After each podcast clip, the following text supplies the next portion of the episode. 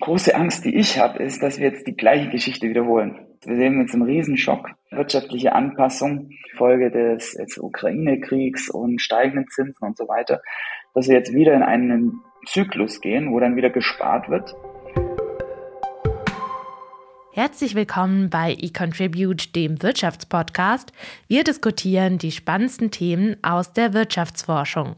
Mein Name ist Caroline Jackermeier.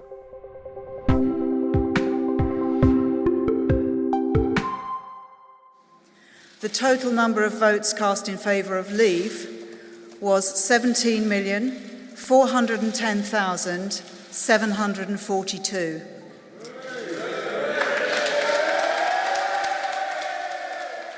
Der Brexit jährt sich Anfang des Jahres zum vierten Mal. Man denkt, man kennt die Geschichte. The British people have voted to leave the European Union and their will must be respected. Großbritannien steht vor dem Austritt aus der Europäischen Union. Die Briten haben in ihrem Referendum für einen Brexit gestimmt und den Staatenbund damit in eine schwere Krise gestürzt. Nach dem Austritt Großbritanniens aus der Europäischen Union will sich die EU nun auf eine schnelle Neuordnung der Beziehungen konzentrieren. Menschen waren unzufrieden mit der Politik, stimmten 2016 im Referendum für den Brexit und es geschah, was die Mehrheit eigentlich nicht wollte. Das Land musste die EU verlassen und die Briten leiden nun unter den Folgen. Also einfach blöd gelaufen? Ganz so einfach ist es nicht. Der Populismus ist in Europa immer noch auf dem Vormarsch. Wie es überhaupt zum Referendum kommen konnte, das später zum Brexit führte, ist daher wichtig zu verstehen. Er markiert einen Wendepunkt nach 70 Jahren politischer und wirtschaftlicher Annäherung in Europa.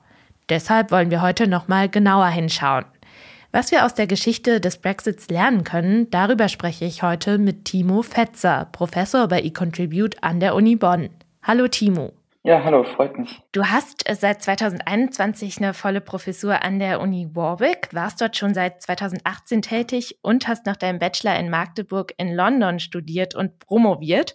Also du hast sehr viele Jahre in Großbritannien verbracht. Wie hat der Brexit denn dein Leben persönlich verändert? Für mich war das in erster Linie mal ein Schock, weil ich bin 2008 nach äh, Großbritannien gezogen, habe meinen Master dort gemacht und dann weiter promoviert und auch gedacht, ja, mache ich Familie gründen, Professur in Warwick. Ich habe mich da jetzt nicht irgendwie nicht zu Hause gefühlt.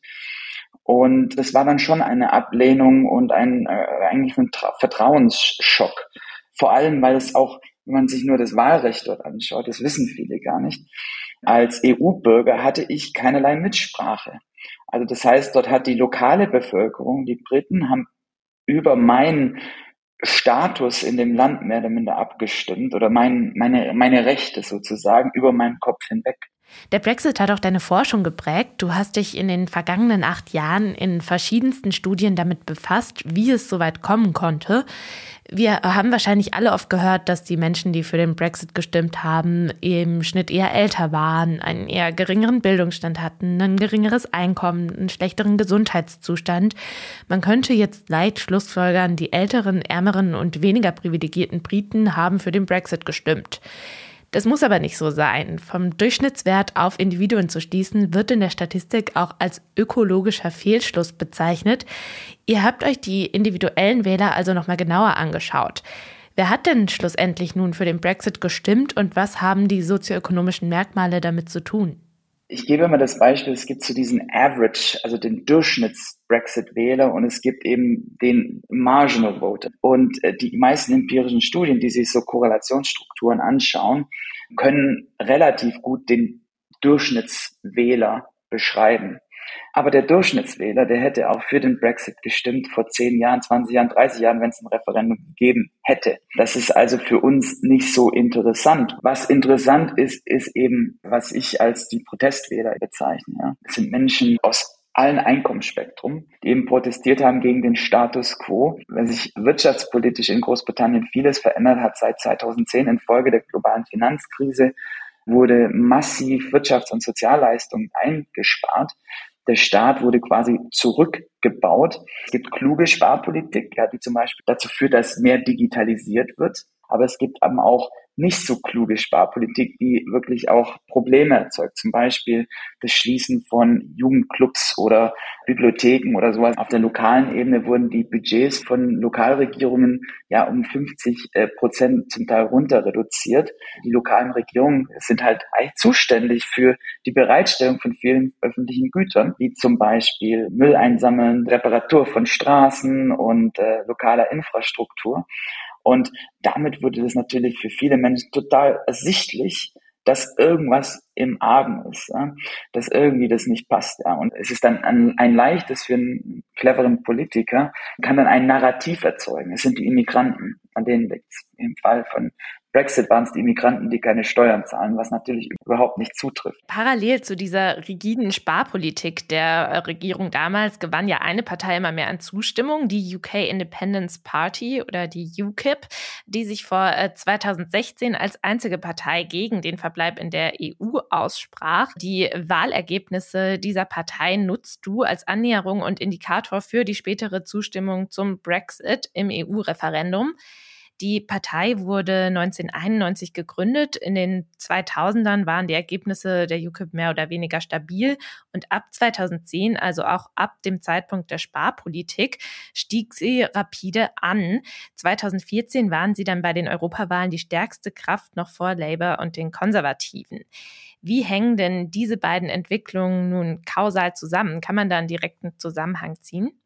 Die Sparpolitik, gerade die Kürzungen im Sozialstaat hat dazu geführt, dass breitere Unterstützung für diese äh, populistische Partei entstanden ist. Ich weiß, wer von welcher Sparmaßnahme betroffen wurde und dann sieht man wirklich, wie innerhalb des gleichen Individuums, wie sich dann die Meinungen eben geändert haben, die Einstellung zu, oh, die da oben, die machen ja eh nichts für mich, es macht ja sowieso keinen Sinn, irgendwie wählen zu gehen. Also wirklich so Proteststimmung geäußert haben. Also man sieht es sehr schön, dass es eben die Wählerbasis von UKIP sich verbreitet hat. Und das hatte dann Konsequenzen, die für den Brexit sehr wichtig sind. Äh, das hatte dann einen Einfluss auf die Wahl in 2015. 2015 gab es in Großbritannien eine Wahl fürs, äh, für die Houses of Parliament. Die Sparpolitik hat die konservative Partei, die damals in der Koalition mit den Liberaldemokraten waren, eigentlich nicht so geschadet. Wem es geschadet hat, war den Liberaldemokraten, es gab quasi die traditionell eher wohlhabenden Gebiete, wo die Liberaldemokraten aufgrund der Sparpolitik, die sie mit unterstützt haben, abgestraft wurden. Dort konnten die Konservativen dann gewinnen. Ja, das waren so die ideologischen Brexiteers. Und die Protest-Brexiteers, die, die äh, haben dann eben für einen massiven Stimmenanstieg konnten sie generieren, in den eher Labour-leaning Wahlkreisen, wo der Wettbewerb zwischen den Konservativen und Labour war. Und dann hat Labour natürlich viel schlechter abgeschieden und dann haben die Konservativen in vielen äh, Wahlkreisen gewonnen, die eigentlich für sie politisch bisher nie zugänglich waren.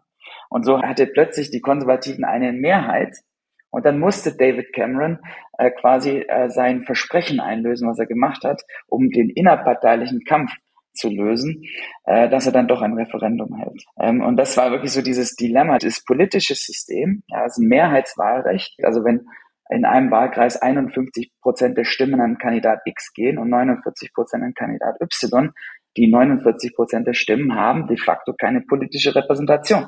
Wenn, wenn man jetzt eine Partei hat, die von außen reinschießt, die man nicht gut auf dem Radar hat, also wie in dem Fall UKIP, plötzlich eben das politische Gleichgewicht auf eine Art verwürfeln kann. Du gehst ja in Bezug auf die Sparpolitik noch einen Schritt weiter und ziehst das Fazit, dass es ohne die Sparpolitik der Regierung vermutlich nie zum Brexit gekommen wäre. Was ja schon ein sehr starkes Fazit ist, da man ja nicht wirklich sagen kann, wie äh, sich alles entwickelt hätte, wäre die Sparpolitik vielleicht nicht ganz so restriktiv gewesen oder ein bisschen anders abgelaufen.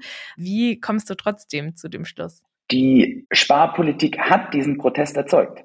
Das ist äh, kausal belegt und es hat eben diese Signatur gehabt, dass es eben in diesen Wahlbezirken diesen unterschiedlichen Effekt hatte, dass die Liberaldemokraten abgestraft wurden in Bereichen, wo der Wettbewerb zwischen den Konservativen und den Liberaldemokraten war und, in, und, und Labour mehr oder minder den Sieg geraubt hat in den Wahlkreisen, wo sie traditionell eigentlich hätten gewinnen können. Und ähm, diese Kombination hat eben dazu geführt, dass es zu einem Referendum kam. Und ein Referendum ist eine Notwendigkeit für einen Brexit. Was die Sparpolitik bedeutet für die äh, staatliche Infrastruktur und die Vorsorge und die von Dienstleistungen ist natürlich der Staat konnte viele Dienstleistungen nicht mehr bereitstellen. Die Sparpolitik äh, nach der globalen Finanzkrise passierte, als eigentlich ein riesen Technologieschock da war, weil es das Internet für alle in der Breite und der Masse zugänglich wurde durch unsere Smartphones und sonst was.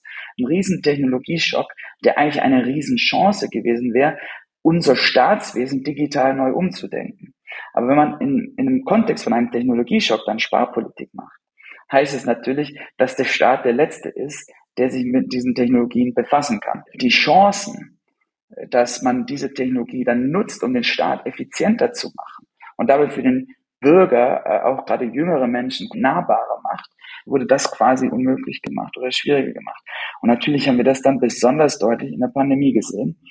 In Großbritannien hat man dann gesehen, dass vieles von der äh, öffentlichen Infrastruktur, zum Beispiel äh, äh Kontaktnachverfolgung, haben die Briten ein Privatunternehmen beauftragt, ähm, das dann irgendwie in kurzer Zeit irgendwas zusammengeschustert hat. Dieses System ist natürlich prompt gescheitert, weil es halt nicht robust äh, gebaut wurde. Da wurde mit Excel-Dateien gearbeitet, die irgendein Binärformat aus den 80er Jahren hatten, als dann die Fallzahlen in die Höhe geschossen sind. Äh, sind da viele Leute eben nicht in die Kontaktnachverfolgung reingekommen, die eigentlich in die Na Kontaktnachverfolgung rein hätten fallen sollen. Da habe ich ein schönes Papier dazu geschrieben, was dann eben zeigt, wie dieser Fehler, ja, dieser Datenprozessfehler, ja, weil die digitale Infrastruktur eben nicht vorhanden ist, dazu geführt haben, dass locker ein paar tausend Menschen gestorben sind. Das spricht ja auch darauf an, dass eben sehr viel tiefergreifende strukturelle Probleme Ursprung auch äh, dann des Brexits sind. Und wir sind ja mitten in der digitalen Transformation, also auch Entwicklungen wie KI, die ja rasant vorangehen und ja dann potenziell diese Kluft auch noch größer machen. Was können wir dann da aus dem Brexit lernen, dass es eben nicht so weit kommt? Bei dem Ganzen spielt schon die Demografie auch eine wichtige Rolle. Ähm, also der Average Brexiteer war deutlich älter. Das sind Menschen, die vielleicht die Veränderung im gelebten Umfeld, was sie um sich herum sehen, nicht so gut verstehen. Wenn man dann, wie gesagt, also wenn sich das äh, Einkaufsverhalten ändert, wenn man auch online, Online-Commerce geht, äh, dann plötzlich die Läden nicht mehr vorhanden sind, wie man früher einkaufen war. Das ist natürlich Veränderung im gelebten Umfeld. Und da ist es meines Erachtens wichtig, dass äh, versucht wird, dass die Menschen mitgenommen werden. Jetzt, was die, äh, die KI Evolution betrifft, die große Angst, die ich habe, ist, dass wir jetzt die gleiche Geschichte wiederholen. Wir sehen jetzt einen Riesenschock, wirtschaftliche Anpassung, Folge des Ukraine-Kriegs und steigenden Zinsen und so weiter, dass wir jetzt wieder in einen Zyklus gehen, wo dann wieder gespart wird, ohne dass eben klug, also wenn gespart wird, dass, dass doof gespart wird ähm, und dass man wieder den Zug verpasst, die KI nutzbar macht, damit die äh, öffentliche Infrastruktur, die digitale Infrastruktur besser für die Bürger wird. ich glaube, das ist äh, meine Hauptangst, die ich sehe, aber es ist auch eine Riesenchance, weil eigentlich müsste sich der Staat, ähnlich wie Amazon, ist ja eine Plattform, ja, da kann man ja alles und alles kaufen. Der Staat sollte sich doch als Wirtschaftsplattformanbieter verstehen und dazu gehört eben auch diese digitalen Dienstleistungen. Wenn ich, äh, also es bürgernah und einfach und äh, digital zu machen. Aber das hapert eben seit ewig lang. Und ich glaube, wir können uns das einfach nicht mehr leisten. Also diese, die, die Ineffizienz, die dahinter steckt. Ja, jetzt sind wir schon äh, ganz weit abgedriftet und daraus, was wir vielleicht auch lernen können, äh, was auf jeden Fall auch sehr spannend ist. Äh, ich wollte noch einmal auf den Punkt zurückkommen, da du das jetzt auch so ein paar Mal ähm, in den Raum geworfen hast, dass eben der Durchschnittswähler ja älter war. Und es gab ja auch äh, einiges an Kritik an der Studie damals zur Sparpolitik, etwa der Punkt, dass ja gerade die Sparpolitik eigentlich die älteren Wähler nicht so sehr betroffen hat. Also dass gerade Rentnerinnen und Rentner auch nach 2010 eher mehr Bezüge bekommen haben. Schließt es dann nicht aus, dass eben Menschen aus Protest äh, für die Sparmaßnahmen für den Brexit gestimmt haben? Das ist ein guter Punkt. Das geht wiederum um die Frage Average Voter versus Marginal Voter. Also der Durchschnittswähler, äh, der älter ist, der hätte auch vor 10, 20 Jahren für den Brexit gestimmt, wenn er die Wahl gehabt hätte. Das ist der eine Punkt. Äh, die Protestwähler unter den Älteren, die es auch gab, die haben die Sparpolitik durch den Verlust ähm, der öffentlichen Güter vor Ort gemerkt. Also was passiert ist, äh, also wie gesagt, wenn man sich den die Sparpolitik auf lokaler Ebene anschaut, wo wirklich also die Gemeindebudgets wirklich zum Teil um 50 Prozent reduziert wurden. Gleichzeitig haben die äh, lokalen Behörden aber eine gesetzliche Verpflichtung für die Fürsorge von also älteren Bürgern. Ähm, also sind Finanzausgaben, die mehr oder minder verpflichtend dort sind. Ja. Will heißen, der Raum wurde doppelt gedrückt in, gerade in den Regionen, wo es viele ältere Menschen gibt, wo es viel Nachfrage nach Social Care gibt, also Pflegedienstleistungen und so weiter, äh, die zum Teil eben staatlich bereitgestellt werden. Das heißt, die Sparpolitik war insbesondere dort besonders deutlich, wo es viele Alte gab. Und auf eine Art, die sehr ersichtlich wurde, denn die Straßen wurden nicht mehr repariert, der Müll wurde nicht mehr wöchentlich, sondern auch alle zwei Wochen eingesammelt, die Bibliotheken wurden geschlossen. Ähm, und das vor allem natürlich in Gebieten, die sowieso schon wirtschaftlich weniger privilegiert waren, die traditionell eher die Labour-Partei äh, unterstützt haben. Dort war die Sparpolitik deutlich äh, stärker. Ähm, und somit hat es auch innerhalb der älteren Bevölkerung diese Protestwähler äh, erzeugt. Ähm, die haben zwar in ihrer eigenen Tasche äh, nichts groß gespürt, aber sie haben es doch in, in quasi in der erlebten Präsenz der staatlichen äh, Bereitstellung von öffentlichen Gütern haben sie deutliche Veränderungen gemerkt. Schätzungen gehen davon aus, dass durch den Brexit über 330.000 Arbeitsplätze weggefallen sind. Großbritannien hat als Handelspartner äh, an Bedeutung verloren, zum Beispiel für Deutschland aus den äh, Top 10 der Handelspartner gerutscht. Verschiedene Schätzungen gehen davon aus, dass es zwei bis vier Prozent geringer ist, als es ohne den Brexit der Fall wäre. Die Kosten treffen vor allem die, die damals äh, für den Brexit gestimmt haben. Wieso ist das so? Und ist es denn so, dass der Brexit die Ungleichheit, äh, gegen die ja eigentlich protestiert wurde, dann sogar noch weiter befeuert? Ja, das ist sehr interessant, weil ich habe eine Studie also in 2020 dazu gemacht, also was die regionalen Kosten vom Brexit waren. Damals war, waren die Daten verfügbar bis 2018 und es suggerierte schon, dass es eine Korrelation gibt zwischen den äh, Kosten vom Brexit und der Unterstützung für den Brexit. Das heißt also, dass die Kosten des Brexits dort stärker sind, wo die Befürwortung für den Brexit am höchsten war. Ich habe bis jetzt die ersten Analysen gemacht mit, mit, Daten bis 2021, weil der politische Brexit ist ja erst äh, deutlich später nach 2016 passiert. Wenn man sich die Daten in 2021 anschaut, hat sich die Korrelation gedreht.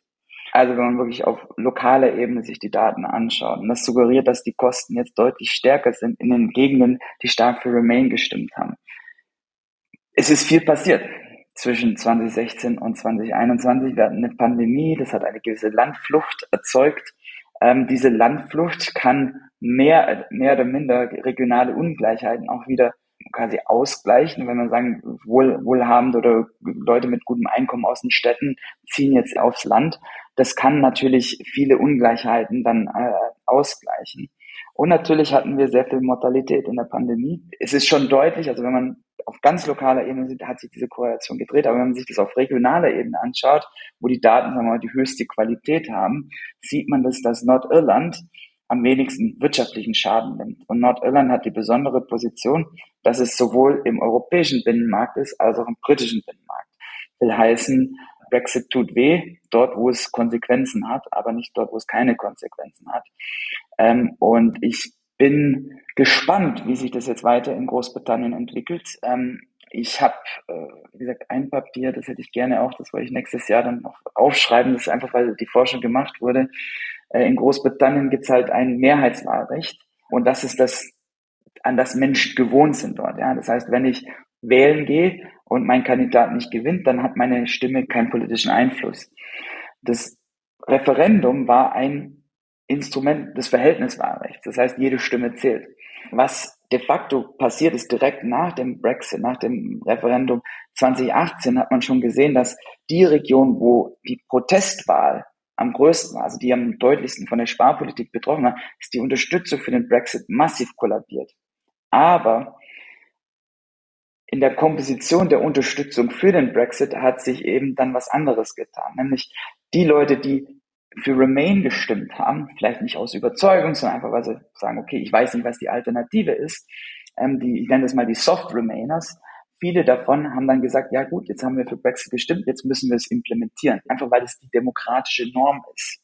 Und das hat natürlich in den Jahren zwischen 2016 und der politischen Implementierung von Brexit, diese Normunsicherheit hat dazu geführt, dass der politische Konsensus weiterhin gegeben war, dass Brexit dann eine politische Realität wurde, obwohl eigentlich die Unterstützung schon längst eingebrochen ist. Und das sieht man jetzt wunderschön in den Daten, wie äh, die Unterstützung für den Brexit, Brexit is a failure und so weiter massiv kollabiert ist. Es wird sehr, sehr spannend sein, wie das, äh, wie das, wie das weitergeht. Zum Schluss äh, noch einmal äh, vielleicht auch der Blick nach Deutschland. Auch hier werden in den vergangenen Monaten die Stimmen äh, noch lauter, die gegen das Establishment protestieren wollen. Die AfD liegt bei der Sonntagsfrage von Infratest DIMAP Ende September bundesweit bei 22 Prozent. In mehreren Bundesländern wäre sie aktuell stärkste Kraft. Und äh, so könnte sich hier ja ein ähnlicher Mechanismus entfalten, wie es beim Brexit der Fall war, dass eben eine Wahl aus Protest äh, mit einem Ergebnis stattfindet, das dann die Mehrheit der Wähler vielleicht am Ende gar nicht möchte. Kann uns denn da die Forschung zum Brexit in irgendeiner Form dabei weiterhelfen, mit dieser Entwicklung umzugehen? Die Institutionen in Deutschland sind robuster, also einfach aufgrund unseres Wahlrechts. Es wird sehr schwierig sein, eine Koalition mit der AfD irgendwie politische Realität zu machen. Aber das heißt natürlich auch, es muss geliefert werden, äh, politisch geliefert werden, weil dieser Unmut hat ja einen, einen Ursprung. Und ein, einer der Ursprünge ist eben in den gelebten und äh, sehr, sehr stark wahrnehmbaren riesigen Ungleichheiten, die in den letzten 10, 15 Jahren sich aufgebaut haben, zum Teil eben durch den ungleichen Zugang zu Technologie. Da bin ich eigentlich ein großer Fan von, was jetzt ChatGTP und so weiter, weil das ermöglicht jetzt anderen Gruppen technologisch mitzumachen. Ja, also was jetzt das Programmieren und sonst was betrifft, ähm, die, für die das eigentlich weit weg war, weil sie es nie gelernt haben, weil unser Bildungssystem eigentlich in den Anfang der 2000er Jahren versagt hat. Das ist eigentlich das grundlegende Problem. Jetzt dieser Technologieschock könnte vieles von diesen Ungleichheiten auch ein bisschen weniger ungleich machen. Ähm, es könnte auch viele andere Wirtschaftssektoren ändern ähm, und damit vielleicht auch Chancen erzeugen für gewisse Gruppen, die diese Chancen bisher nicht hatten. Also dieses Konfliktpotenzial ein bisschen rausnehmen. Das andere, was ich auch sehe als Riesenchance, ist natürlich die Anpassung und vor allem den, das Handeln, was die Begrenzung des Klimawandels betrifft. Eigentlich gibt es ja jetzt viele Chancen, dass man gerade in den weniger dicht besiedelten Gebieten die Menschen mitnimmt. Ja, das sind die Regionen, die eigentlich, äh, ja, wo regionale, der ländliche Raum ist, wo, wo die AfD eigentlich immer gut, äh, gut Stimmen einfährt. Also man sagt, okay, man nimmt die jetzt mit an das Klima handeln. das ist eine kollektive Aufgabe, sowohl in Deutschland als auch transnational. Wie können wir unsere Wirtschaft anpassen, verbessern und damit können wir vielleicht gleich ein paar der grundlegenden Ungleichheiten ausgleichen. Und da bin ich auch ein Fan von Working from Home. Es wird in gewisser Hinsicht bleiben, dass man vielleicht ein bisschen ausgezerrter äh, lebt, ein bisschen mehr digital interagiert und somit auch Menschen wieder mehr investieren in lokale Gemeinde, Community. Und ich glaube, ein großer Teil auch hat, äh, da ist eine Psychologie natürlich noch dahinter, dass viele Menschen im ländlichen Raum sich abgehängt fühlen, einsam. Ich könnte mir vorstellen, dass es das wird reibungslos laufen, aber ich, ich habe die Hoffnung, dass das Ganze ein bisschen Spannung rausnimmt. Das ist doch ein äh, positiver Ausblick oder eine positive Hoffnung zum Schluss. Und ich äh, wollte zum Abschied auch noch einen spannenden Gedanken von deinem äh, Blog zitieren. Du hast da nämlich geschrieben, es sei vielleicht äh, wichtig, sich nicht immer primär um das Wirken der Forschung zu kümmern, sondern einfach gute Arbeit zu leisten und dann bereit zu sein, darüber zu sprechen. In diesem Sinne, also schön, dass wir gesprochen haben und danke für den Einblick in deine Forschung und unser Gespräch. Ja, hat sehr viel Spaß gemacht. Das war der Wirtschaftspodcast des Exzellenzclusters eContribute der Universitäten Bonn und Köln, gefördert von der Deutschen Forschungsgemeinschaft. Im Cluster forschen unsere Mitglieder aus Politik, Rechts- und Wirtschaftswissenschaften sowie Psychologie und Soziologie. Wir wollen Märkte besser verstehen, um soziale, technologische und wirtschaftliche Herausforderungen der heutigen Zeit zu meistern. Danke fürs Zuhören.